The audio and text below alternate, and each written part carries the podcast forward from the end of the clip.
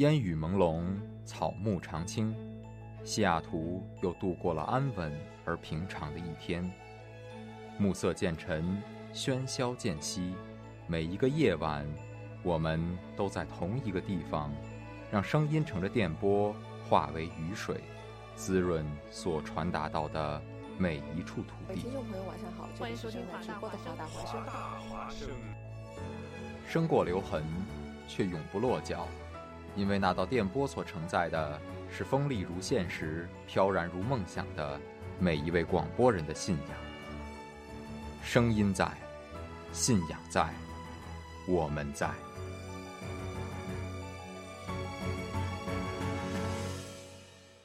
当一天结束，夜幕降临，你会想起什么？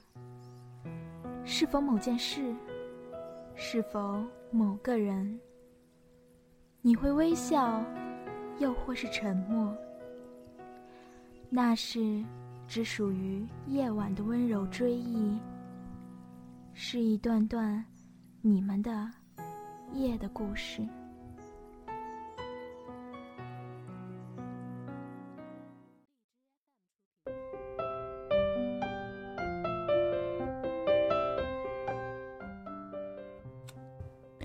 大家好，现在是西雅图时间晚上九点零二分，这里是华大华生夜的故事，我是主播 Brenda。在我们节目正式播出之前呢，再为大家推送一下我们的收听方式，有以下几种：大家可以下载手机软件蜻蜓 FM，搜索华盛顿大学华大华声，或是 Twin Radio，搜索华 Voice Radio 来收听直播。除此之外，大家还可以在蜻蜓 FM、荔枝 FM、喜马拉雅、苹果 Podcast 上搜索华盛顿大学华大华声来收听回播。在节目播出期间呢，如果听众朋友们想要和主播互动，只要在微信上搜索我们的微信公众号“汉语拼音的华大华生”，关注微信公众号，然后在微信上就可以参与主播的互动。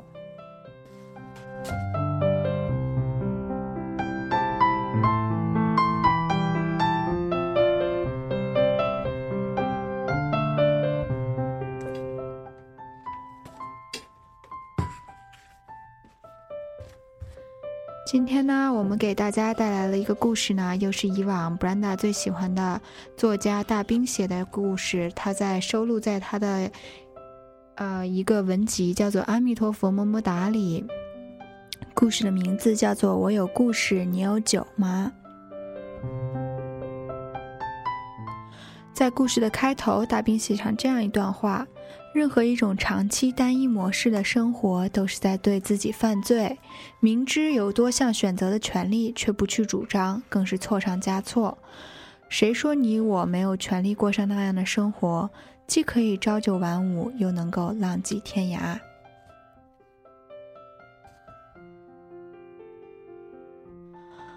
没有任何一种生活方式是天然带有原罪的。但任何一种长期单一模式的生活，都是在对自己犯罪。明知有多项选择的权利，却不去主张，更是错上加错。一门心思的朝九晚五去上班，买了车买了房又如何？一门心思的辞职退学去流浪，南极到了北极又如何？生活岂是非黑即白那么简单？如果真牛逼的话，别只用一只眼睛看世界。也别不动不动就说放弃，敢不敢去理智的平衡好你的生活？平衡的生活才是真正值得追求的。阿弥陀佛，么么哒！相信这个世界上真的有人过着你想要的生活，既可以朝九晚五，又能够浪迹天涯。午后一点，大兵的小屋隔着门，我们对视半天，气氛非常尴尬。我被他看毛了，开口问：“看什么看？”你要干嘛？他扶一把背上的吉他，一脸真诚地说：“我是个浪迹天涯的孩子，我有故事。你有酒吗？有你妹！我整个人都不好了。又有 QQ 空间文艺青年来白吃白喝白蹭酒了，赶紧关门。门关晚了，一只脚已经塞进来了。他半张脸卡在门缝里，半个身体卡在门缝里。”很艰难地摇晃着一只手，艰难地喊：“我是来报道的，我是来投奔你的歌手，我是你网上招聘来的。”我抵住门，我说：“我反悔了。”就冲你开口说的第一句话，我说：“他说他说的是实话，他真的是个有故事的人，不信就听他讲一讲。”打出去，二十郎当岁的小屁孩装什么沧桑？走走走。他说：“要不然听完故事再决定让不让我走，要不然把路费给报销了，我立马走。毕竟是你招聘的我。”他说：“听故事还是报销路费，你选吧。”他的手插进口袋里掏呀掏，掏出一张登机牌，又掏出一张连程机票单。出发地：新西兰奥克兰国际机场。我是个很有原则的人，我说：“那你还是先讲故事吧。”小 S，成都人，草堂小学毕业，树德中学毕业，金牛区营门口内化成营福冈长大，青钩子娃娃。从某个音乐角度来讲，成都是中国的新奥尔良，府南河里音符流淌。小 S 从小在河畔练琴，从小到大，所有的零花钱全买了 CD 和卡带。他自幼想当音乐人，奈何家人不乐意。大学时，非要他去学土木工程，说建筑是凝固的音乐。小 S 孝顺，所以他后来遂了父母的一心愿，成了一名年轻的建筑工程师，扣着安全帽，夹着施工图，盖楼盖房子。认识他的人都说他是盖房子的人里最会唱歌的，连在工地上走路的时候都是带着节奏的。工程师的工作他干得很认真。工资很稳定，前途很光明，娶妻生子，买大房子，温饱体面的生活一眼可以看到头，所以他跑了。原因很简单，凭什么我只能有这样一种活法？当时新西兰刚向中国大陆开放工作旅行签证，名额一千个，他是其中一个。家里当然反对，一个人去异国他乡，从零开始，脑壳里有乒乓吗？四川方言，大脑。空体里有乒乓球，他对父母解释说，他不是出国去当流浪汉，他想尝试一下边旅行边工作，有多大本事走多远的天涯。他说，我不是在盲目放弃，这两年我认真的上班挣钱，你们帮我规划的人生我认真体验过了，现在我想去体验一下其他的生活，我还年轻，需要抓紧时间去体验这个世界。我不会浪费生命，我会对自己负责任的。体验完毕后，我会负责任的做出任何选择的。父母终究还是放行了。机场送行时，老汉抹泪叹息：“瓜娃子，你以后外头有的火锅吃喽。”小 S 在新西兰的第一顿饭是猕猴桃，其实头五顿饭吃的都是猕猴桃，叫的老干妈。他给家里打电话。你们莫操心，我亲妈不在身边，还有老干妈陪我。他告诉家人，猕猴桃产自中国，却是被新西兰发扬光大的。新西兰的猕猴桃又叫奇异果，又大又甜又便宜。新西兰人称之为 kiwi，也称自己为 kiwi。所以中国人是龙的传人，新西兰新西兰人是猕猴桃人。小 S 啃着 kiwi，在新西兰的奥克兰找到了第一份工作。奥克兰是海港城市，千帆之都，港口帆船星星点点缀在海上。此地最繁华的街道上有很多艺人演出，水平秒杀超女快男。小 S 啃着 kiwi 看 kiwi 们演出，指尖耳畔恋恋不舍，再不舍也要去找工作。新西兰生活成本很高，几乎是成都的五倍。国内带来的积蓄，小 S 不想动。他在奥克兰商业街上的一家餐厅找到一份工作，第一天工作了十个小时。小 S 的故乡盛产美食和吃货，他对食物有着天然的敏感，加之学土木工程出身的人，学霸基因强大，他一白天就学会了做寿司，一晚上学会了烧烤。大厨很惊讶，夸他聪明，说：“You are instead of me in the future。”可惜这份大有前途的工作，他只做了一天。店主是马来西亚华人，欺负他是新来的，只给他每小时六纽币的工资，而新西兰法定工资是每小时十四点二五纽币，哪怕是试工。换做其他华人或许就忍了，但小 S 不忍。都说四川人儒雅，其实撅起来是根海椒，不辣的你满头大汗不罢休。他咬丝烤了七分，口语流利，撵着店主从厨房到大堂，面带笑面带微笑摆事实讲道理，李伯清假打一样。一同打工的华人当和事佬，说算了算了，又没多少钱，别单着老外吵吵，多丢人啊！他笑，丢人吗？没觉得噻，老子付出了劳动，为啥子不能有等等价的报酬？凭啥子要为了怕丢人而丢了尊严呢？店主认点儿，一边不情愿地掏出纽币，一边说：“S 没见过你这样认真的中国人。”小 S 问：“为什么中国人就不能较真儿呢？”他说：“你欺负老子是中国人，就不懂啥子叫公平吗？”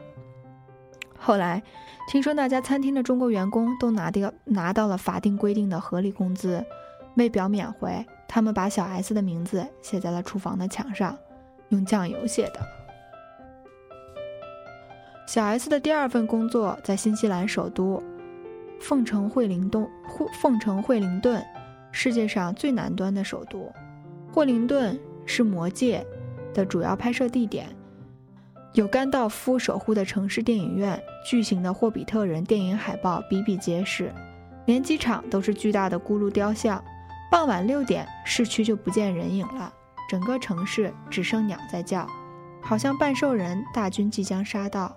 旁人眼中，惠灵顿是神秘奇幻的，但小 S 眼中，惠灵顿是绿色的，一眼望不到尽头的橄榄绿。建筑工程小 S，建筑工程师小 S 在新西兰的第二份工作是当农民，是当农场民工。他在惠灵顿郊区的葡萄园找了份工作，负责 grape plucking，就是拔树叶。葡萄需要冲出厚重的树叶的屏障，方能见到阳光、雨露和风霜。这是份重要的工作。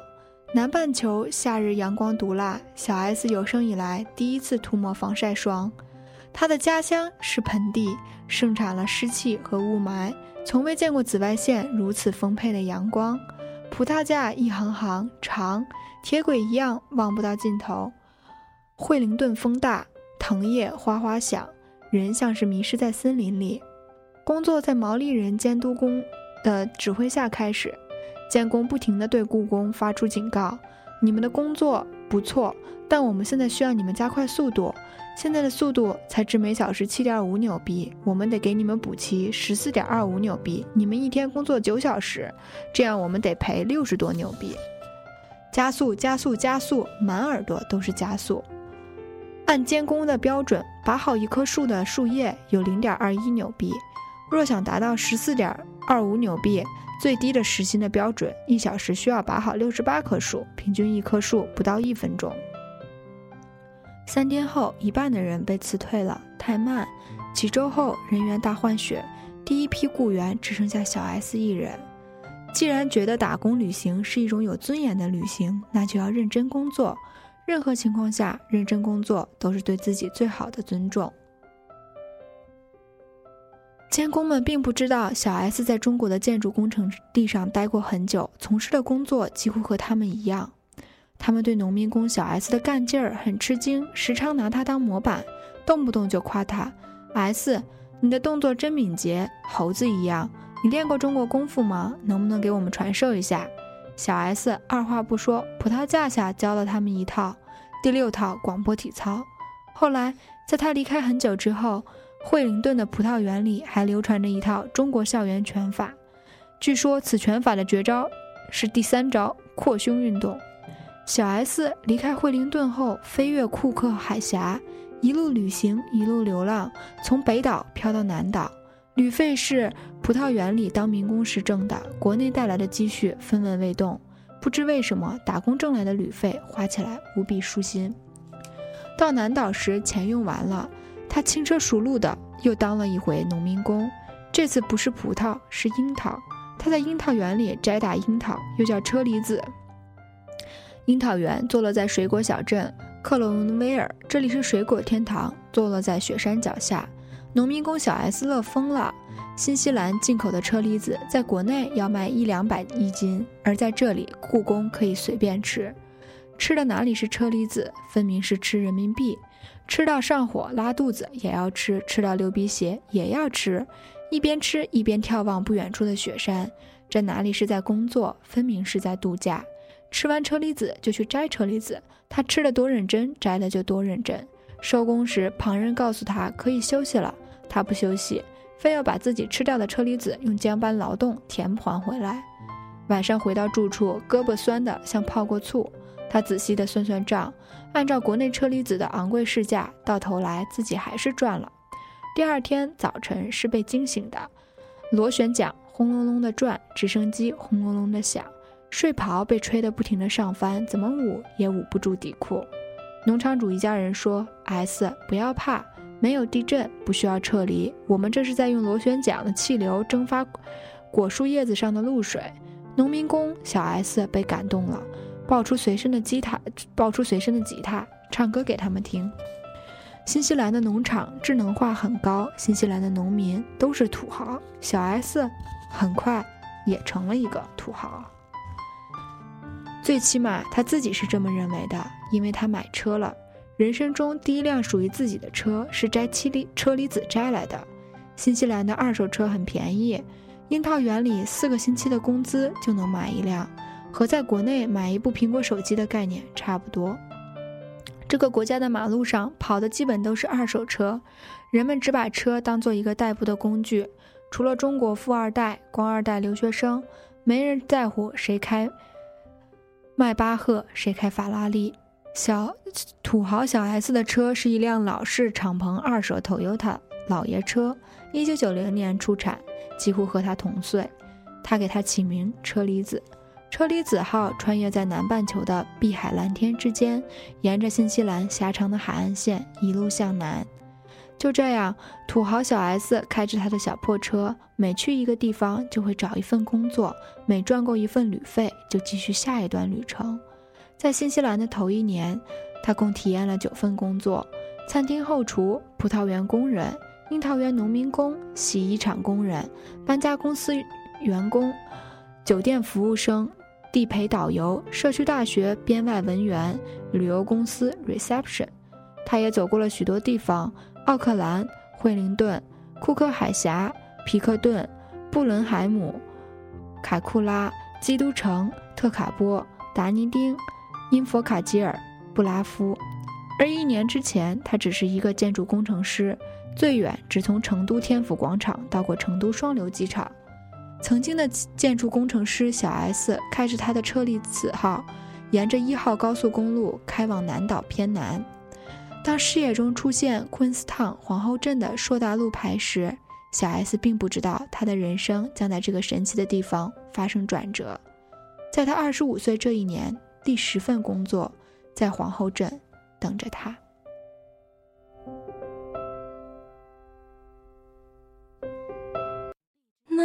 那天的云是否都已料到？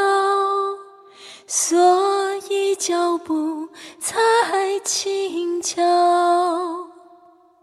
以免打扰到我们的时光，因为注定那么少。风吹着你到哪里去了。想你的时候，抬头微笑，知道不知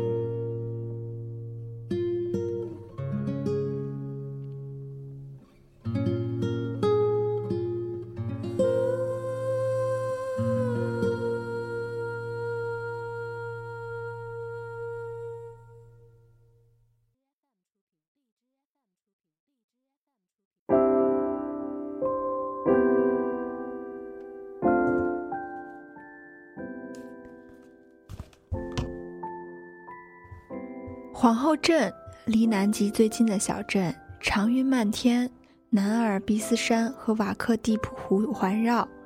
有人说这里是全世界最完美的小镇，上帝把所有的眷顾都倾惜于斯，恩赐给人间一个天堂。湖边有觅食的海鸥，水里有嬉戏的灰鸭，街头有来自世界各地的街头艺人。巴士森，小 S 第一眼就爱上了这个地方。南半球的六月是寒冬，他横穿完小镇，停了车，背上吉他。一个人沿着瓦卡蒂普湖安静地走，湖水若翠，一大坨蓝莓果冻一样。隐约中听到灵空灵的钢琴声渺渺。一个长发男人飞舞着食指，坐在湖边的钢琴前。二手的老钢琴，洗旧的衣裳，温柔的眼神，棕黄的胡须，他简直就像个沧桑版的精灵王子一样。多好听的曲子！一弦一柱敲打在心尖上，从来没有听过这么空灵的钢琴乐，应该是他自己的原创。小 S 站在钢琴旁，听得忘了时间，站麻了脚。长发男人停下来，揉搓冰冷的手指，微笑着与小 S 聊天。小 S 问他冷吗？他说冷啊，但当你站在我身旁听琴时，我的心是暖的。长发男人是皇后镇的一个小传奇。一个湖上钢琴师，每到黄昏时，他推着自己的二手钢琴从镇上走到湖滨，步履轻缓，仿如散步。他习惯面朝着湖水弹奏，面前是巨人般的雪山，乱云飞渡间的夕阳。钢琴上摆着一瓶 Wildbuck 啤酒，钢琴旁摆着原创音乐 CD，不招揽生意，不刻意。闻琴动容者若想购买。自己拿自己取自己找零，他只管弹琴。或许是小 S 背上的吉他给长发男人带来了好感，他把自己的啤酒递了过去，并淡淡的向小 S 讲述了自己的过去。四十岁之前，他只爱两样东西，一样叫音乐，一样叫玛利亚。三岁弹琴，学过很多种乐器。二十三岁时遇到玛利亚，一起去过世界各地。他们一起走过星海，踏过瀑布，踩过无数个海滨。他和他的爱情生长在山河湖海边，开在旅途中。一次，他们攀登一座山峰，玛利亚失足跌入深渊。他傻站在岩壁上，眼睁睁地看着爱人离去，自自此忘记了什么是笑，不关心世界，也不关心自己，浑浑噩噩，一郁郁，就是十年。十年后，他流浪到南岛北部的群岛，在一家旧货店门外看见一架二手旧钢琴，钢琴肃穆地聚在雨中，仿佛在倔强地等着谁。他心里一动，莫名地买了下了它。对玛利亚的思念变成音符，在白琴黑键之间倾泻流淌。郁抑郁的心情流淌完之后，指尖开始清零。他留在了皇后镇。自此，日日湖畔弹琴，弹给爱人，弹给自己。他指着钢琴对小 S 说：“玛利亚又回来了。”他变成了这架钢琴。他说他明白玛利亚为什么回来，为了让他重新爱上这个世界。他对小 S 说：“皇后镇之后，他要带着他的玛利亚继续环球旅行，一路弹琴，一路走，一路走到老去，一直走到死去。”人生是一场不断矫正方向的旅行，有人找到的方向是事业，有人找到的方向是信仰，有人找到的是爱。我们可以旅行，但不能没有方向。Hey guys，他问，What are you looking for？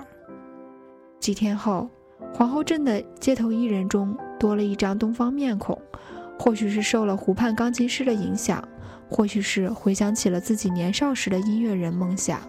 小 S 成了新西兰皇后镇第一个中国流浪歌手，这是他给自己选择的第十份工作。职业不分贵贱，更何况艺术。西方国家街头艺术家不受歧视，人们认为每一个艺人凭借才华和本领为大家表演就是他们的工作，哪怕他们在街头也应得报酬与尊重。街头艺人们习惯了礼遇。很难相信他们在中国的某些同行是缺胳膊断腿的。他们问小 S：“What's 的城管？为何此有此疑问呢？”因为小 S 初次在街头唱歌时特别放不开，嗓门压得很低，眼角垂得很低，做贼一样。路过的其他街头艺人奇怪地问他：“为什么害怕成这样子？”他脱口而出：“怕琴被人没收。”唱了半天没有城管，只来了个巡警。小 S 唱歌的声音都哆嗦了。我的天，我这算不算非法演出？算不算在公共场合扰乱社会秩序？被抓到派出所怎么办？巡警的配枪瓦蓝，警棍漆黑，手铐闪亮。他抱着肩走到小 S 面前，听小 S 哆嗦着羊嗓子学羊叫，然后他伸手掏，他掏出来的不是枪，是个卡片相机。熊一样的巡警凑到小 S 面前，呲着大白牙笑，一脸晴朗地问：“我能和你合影吗？”巡警帮小 S 办理了街头艺人执照、街头办公、街头填表，然后一脸期待地站在一旁听他唱中国歌，还啪啪地给他鼓掌。小 S 快哭了，这太不符合逻辑了，中国逻辑。更不符合逻辑的是，这里的路人对他的歌声总是报以微笑和大拇指，路过他身旁时，几乎没人是视而不见或一脸漠然。而那些驻足的人，哪怕只停下来听了半分钟，也会掏腰包给钱。最不符合逻辑的是收入，他本做好了艰苦奋斗的准备，但第一天的收入就让他傻了眼。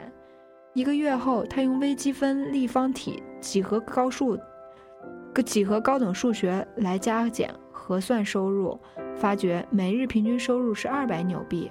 按当时的汇率，二百纽币相当于人民币一千元。而挣这一千元，只需要每晚唱两个小时。新西兰法定的最低工资是每小时十四点二五纽币，平均收入是二十纽币，而他的收入是一般新西兰人时薪的五倍，是国内当建筑师的六倍。个锤子，他心说，每天一千元人民币，搁在成都的话，天天打血战到麻到底的麻将也赢不来呀。靠劳动吃饭不丢人。所谓有尊有尊严的旅行，不过是有多大的本事走多远的天涯。接下来的旅行半径可以更大了。一想到这点，嘴上就合不拢。小 S 接下来的街头卖唱开始满面春风，自信满满。她本就长得不丑，如今可以算好看的了。一个东方艺人，在白人世界的街头着实惹眼。人们稀罕她的东方笑容，一些优雅的女士走过来，微笑着对她说：“Your smiling face so lovely。”然后伸手自自然然地摸一下她的脸，摸就摸吧，反正摸一下又不会怀孕。话虽这么说，她却常常被摸得羞红了脸，越发惹人想摸。让她脸红的还有毛利人，一个满脸图腾的毛利人听歌听嗨了，一把搂住小 S 的后颈。用力往脸上撞，毛利人的礼节是碰鼻礼。那个毛利人的鼻毛好长，很扎人。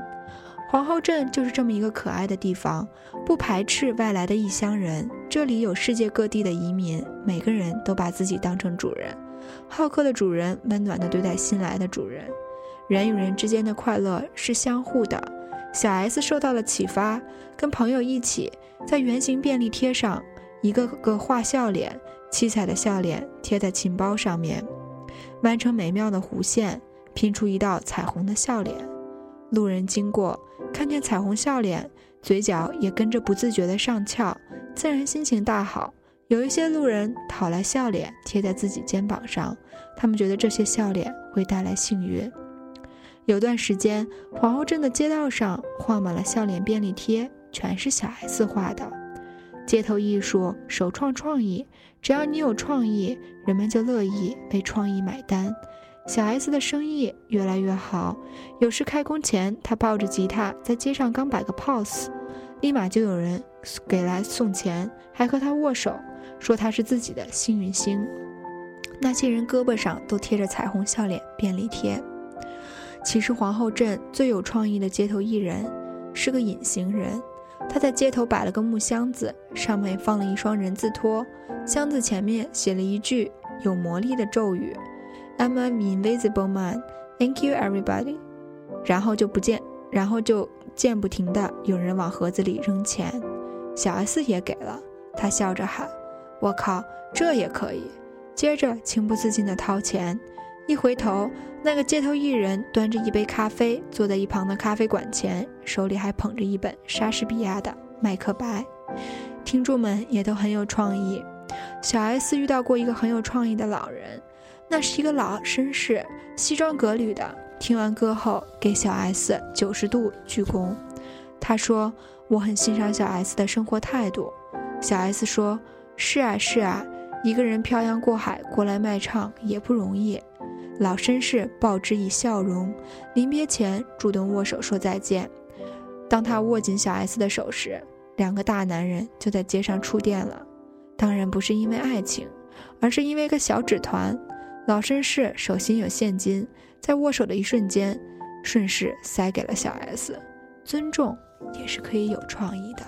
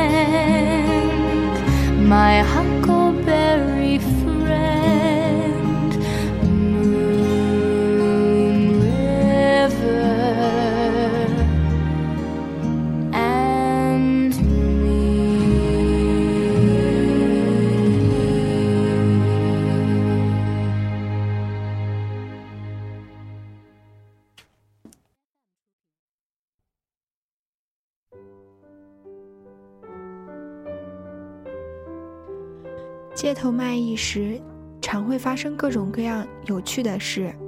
有人会给小 S 送来苹果，递来糖果；有的人听歌听开心了，手里拿着的汉堡也非让小 S 咬一口。万圣节的夜晚最有趣，街上鬼各种鬼哭。小 S 也应景的扮了中国清朝僵尸，有小孩来贪他来他摊前讨糖果，叫嚣着来，哇哇的被吓跑。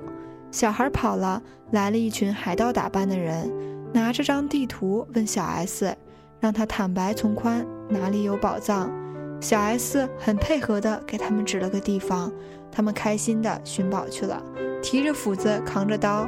小 S 指的地方是 Police Station。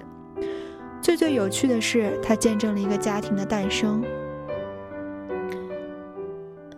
有一晚，一男一女来到小 S 卖艺的摊前，让他当神父。他们说，他们刚刚决定了，结婚，结婚，马上结婚。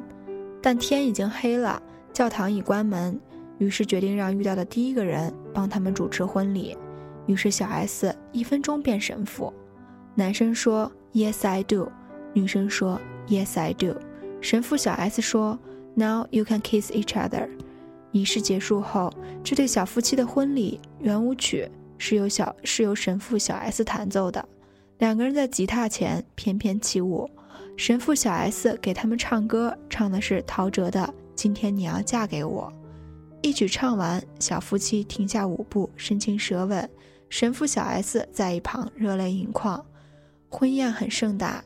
在路旁最近的那家小酒吧举办，连小夫妻加神父，总共有三个人参加。新郎很能喝，十七杯德国黑啤，每杯八纽币。神父小 S 含泪买单。做街头艺人最迷人的地方是你根本不知道下一秒会遇上什么样的故事。小 S 在街头唱原创中文歌曲，也唱英文歌。有时唱到老外们喜欢的英文歌，他们会很开心。一次，有个二十岁左右的新西兰人很激动地跳起来说：“我一定要支持你，但是我没有现金，你能告诉我哪里有 ATM 机吗？”小 S 说：“算了算了。”他就算了，跑了。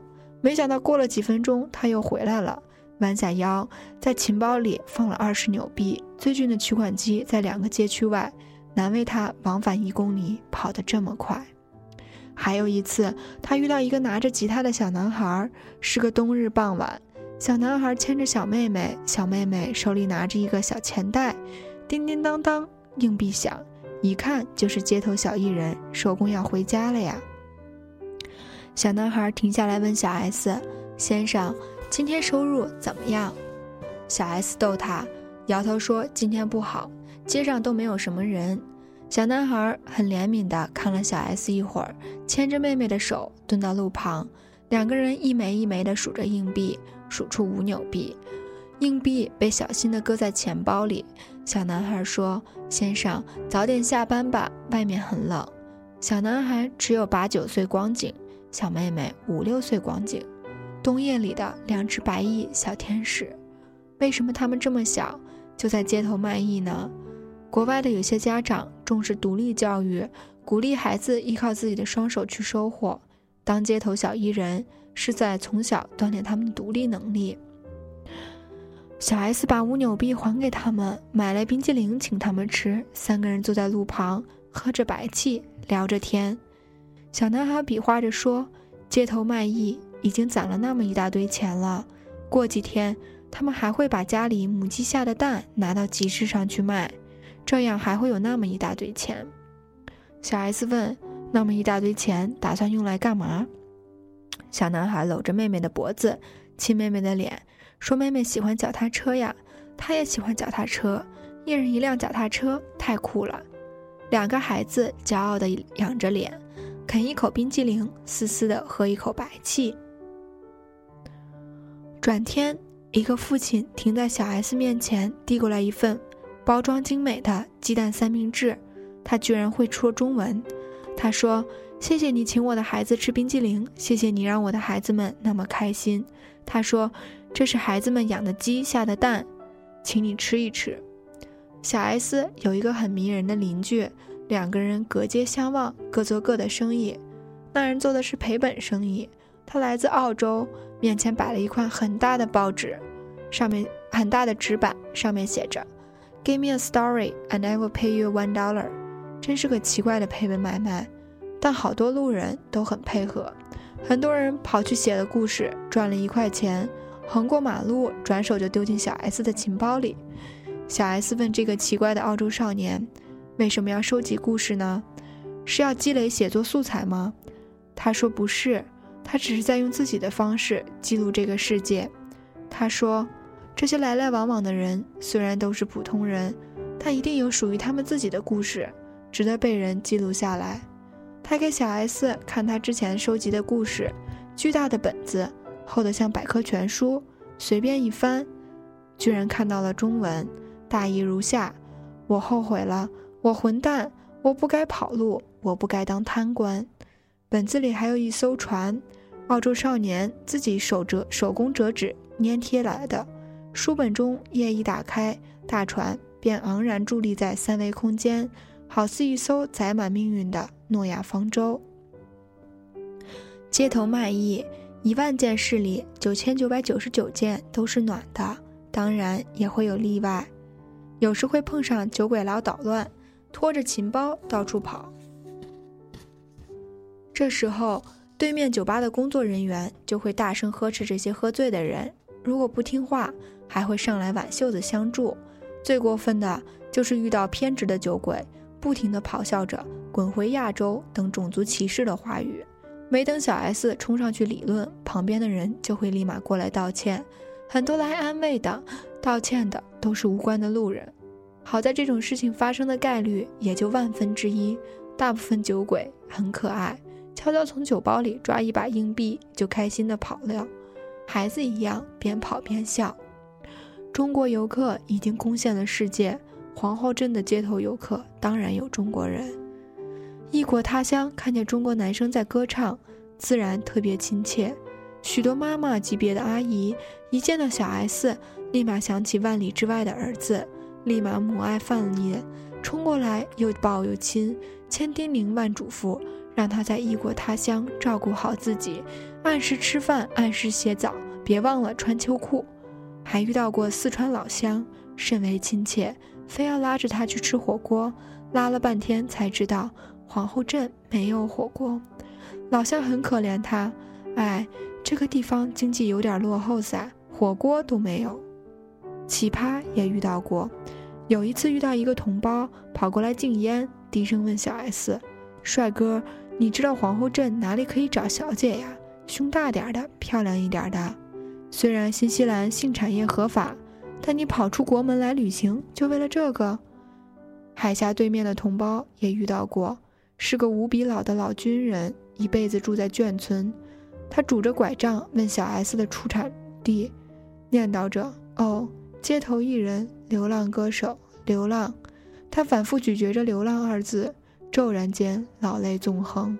年轻人，他撸着鼻涕说：“我晓得你们年轻人这种浪漫，但是不论流浪多远，别忘了回家呀。”南半球的圣诞节满是夏天的味道，阳光、沙滩、比基尼，皇后镇例外，较冷，但也没有风雪。但大家会用灯光点缀出冰天雪地的感觉。小 S 唱歌的地点背后是个冰天雪地的百货商店。圣诞节前，他们专来专门送来一个圣诞大礼包，祝小 S 在新西兰的每一天都开心。一并转来的还有几张字条，上面写着。请帮我把祝福转交给那个中国街头艺人，谢谢他的歌声给我们带来的好心情，祝他圣诞快乐。都是卖唱的熟客，他们记着他呢。那时镇上好多居住居民都熟知了小 S，人们爱他，很多年轻人喊他 Queenstown Asia Justin Bieber。他们告诉小 S，Justin Bieber 也做过街头艺人。那个圣诞节，小 S 是唯一一个街头卖唱的艺人。那天他没收任何人的钱，他的想法很简单，希望给那些圣诞夜归人再多一点陪伴。路过的人说谢谢，他递给人家一个小小的中国结，自己编的。他说，要感谢的是你们。他忽然想起出来皇后镇时，湖上琴湖上钢琴师说的那句话：“当你站到我身旁听琴时。”我的心是暖的。圣诞餐在宝珀山上吃的，世界最佳观景餐厅。服务生上菜时，惊讶地发现小 S 在哭，她的脸贴在玻璃窗上，低声的呜咽。他指着脚下灯光璀璨的皇后镇说：“你看，你看，琴头琴身琴弦，惟妙惟肖。皇后镇的夜景居然是一把吉他。言有尽而意无尽。”圣诞夜的皇后镇展示给他的是他终于在心中打磨成型的方向。皇后镇，皇后镇，我穿越山河湖畔，从一万公里外迢丽而来。本来以为你是异乡，没想到你会成为另一个故乡。这辈子我自己给自己选择的故乡。谢谢你给我的真诚和美好，谢谢你教会我的真诚和美好。你让我明白了。只要拥有生活的勇气和对生活的热爱，就必将得到生活的褒奖。皇后镇不仅仅是一个地名，更是一种方向。这个世界上应该存在许多个皇后镇，所以再见，我的皇后镇。世界这么大，我必会在别处与你重逢。我还年轻，有生之年，每一个皇后镇，我都要努力去体验、去营造、去探访。次日。小 S 告别了皇后镇，开着他的车厘子号，继续他的江湖浪荡。走之前，他去咖啡店买了一百杯最贵的咖啡，每遇到一个人就分享一杯。人们问他：“S 何时再回来？”人们惊讶地喊：“S，你抬头看，在他平日里唱歌的地方，他抬头。也许是巧合，也许是灵异。南纬四十五度的天空中。”舒展着一片心形的云朵，也许是万物万物由心，也许是万事万物由心由心造。当一个人的内心充满了什么，感受到了什么，他所看到的就会是什么。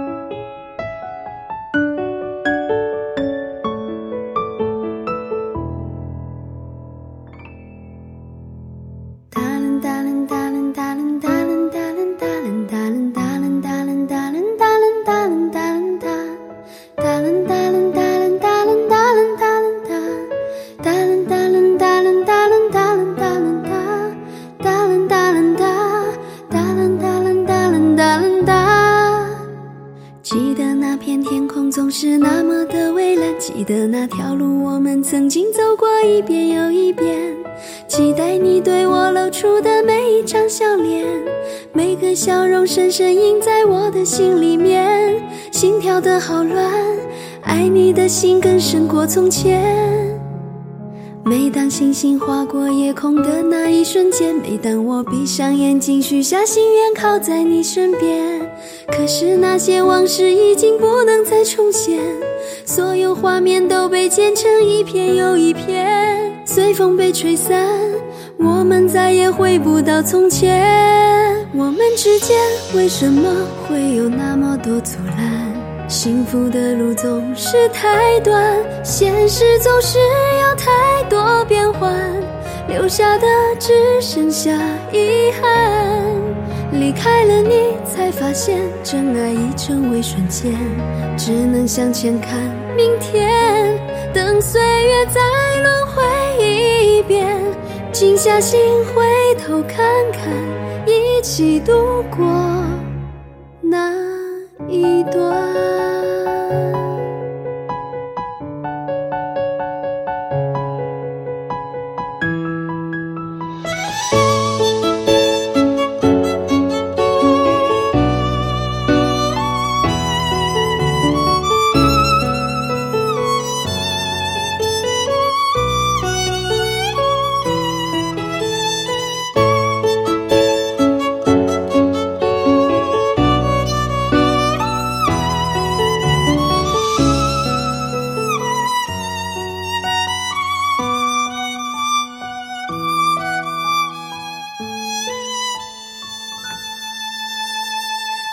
星星划过夜空的那一瞬间，每当我闭上眼睛许下心愿，靠在你身边。可是那些往事已经不能再重现，所有画面都被剪成一片又一片，随风被吹散，我们再也回不到从前。我们之间为什么会有那么多阻拦？幸福的路总是太短，现实总是有太多变幻，留下的只剩下遗憾。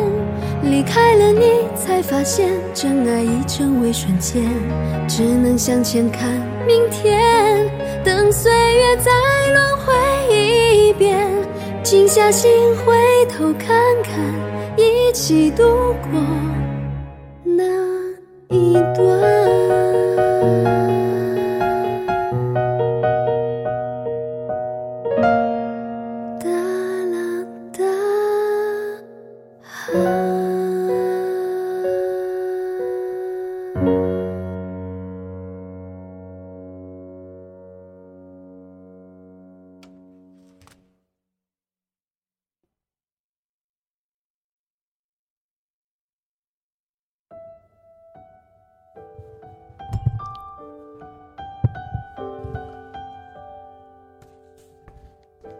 小 S 从成都出发时，带着所有的积蓄两万元人民币。两年后，他从新西兰返航返程时带去的积蓄分文未动，带回来二十一万人民币。小 S 说：“打工旅行的生活让他发觉，原来人生还可以这样活。一个人不仅能做自己喜欢的事，而且还能赚到钱，这简直是世界上最幸福的事了。”他坐在大兵小屋的门槛上，抱着吉他，说他很清楚自己接下来的方向。小 S 只是个例外，他的故事不应该被拷贝，或者被借鉴。但无论如何，不要去误读。我虽亦旅行了许多年，但是个笃定反对盲目流浪的人。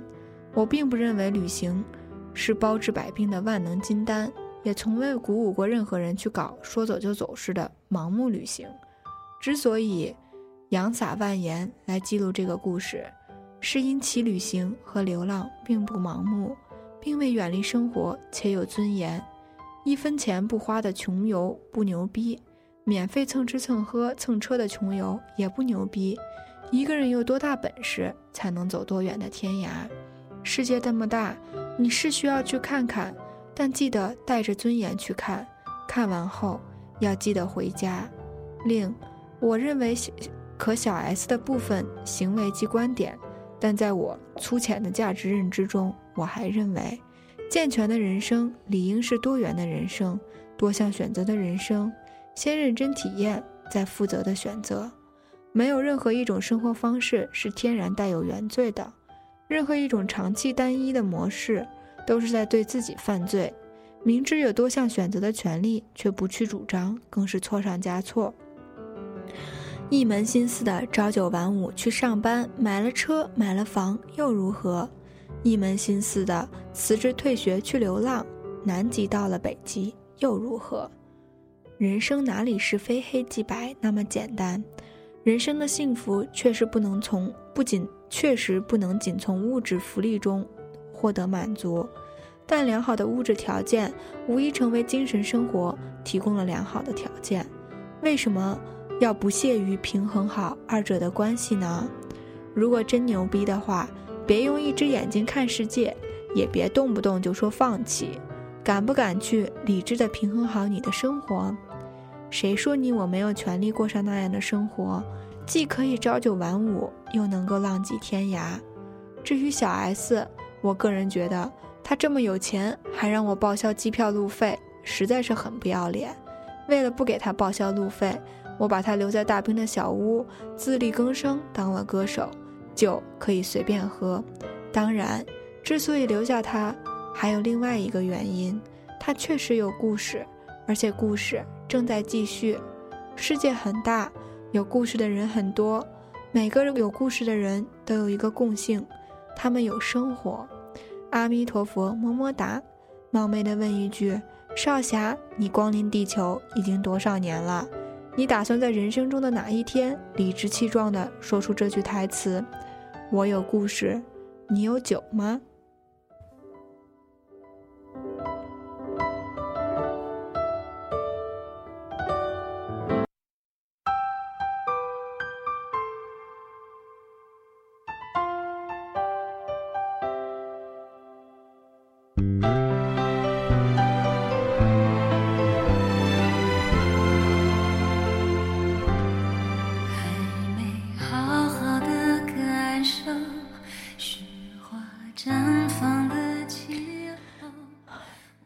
这一小时过得非常的快，转眼又到了跟大家说再见的时候了。希望今天这个故事能给听众们朋友们带来许多共鸣，还给大家生活带来许多启发。我一直认为，能生存、会生活的人，才是我真正想要向往和佩服的人。也那样的一种生活，也是我一直渴望而不可及的。希望大家知道自己想要什么的同时，坚持好，做好自己的本职工作。未来的旅行在等你。世界很大，但又很小。也许在流浪的某一天，我们就能够遇到彼此。在这里，我祝大家晚安，希望大家在这里度过一个美好的夜晚。